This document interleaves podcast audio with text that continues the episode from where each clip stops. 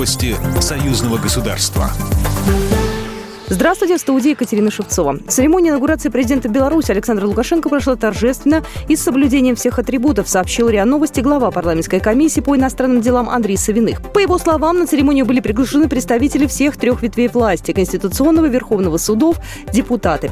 Гостей было много, сказал парламентарий. Савиных отметил, что не заметил на мероприятии представителей иностранного дипломатического корпуса. Возможно, что их и не было, сказал он. Приступаем к исполнению служебных обязанностей, резюмировал парламентарий. Инаугурация Александра Лукашенко и дата вступление в должность президента является исключительно внутренним делом Беларуси, заявил пресс-секретарь президента России Дмитрий Песков. Он отметил, что лично не знал о дате инаугурации Александра Лукашенко. К тому же, согласно протоколу, зарубежные лидеры не обязаны присутствовать на церемонии инаугурации президента республики. Поэтому Владимир Путин не был приглашен сегодня во Дворец независимости в Минск.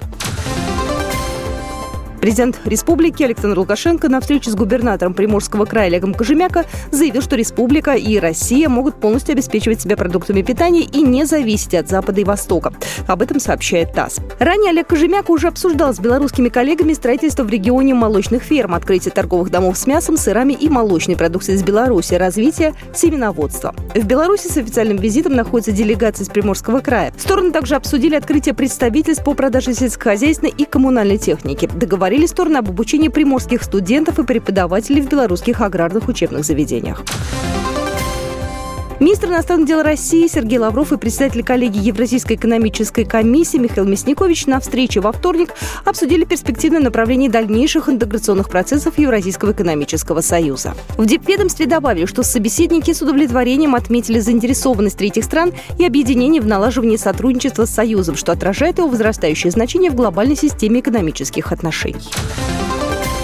ВВС Беларуси и России отрабатывают защиту границ союзного государства. Второй этап совместных белорусско-российских учений «Славянское братство-2020» проходит в Беларуси. В его рамках идет отработка защиты границ союзного государства в воздушном пространстве. Об этом сообщили в пресс-службе Министерства обороны. Находящихся в воздухе пару российских бомбардировщиков Ту-160 сопровождала пара белорусских истребителей Су-30. Одновременно в воздухе находились вертолеты армейской авиации, которые совместно с подразделениями сил специальных операций и воздушно-десантных войск России выполняли задачи авиационной военной поддержки при ликвидации диверсионно-разведывательных групп условного противника на полигоне Брестский.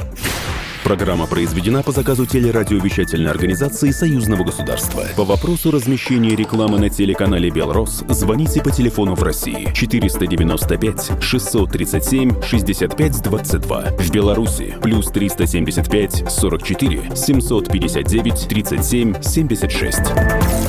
Новости Союзного государства.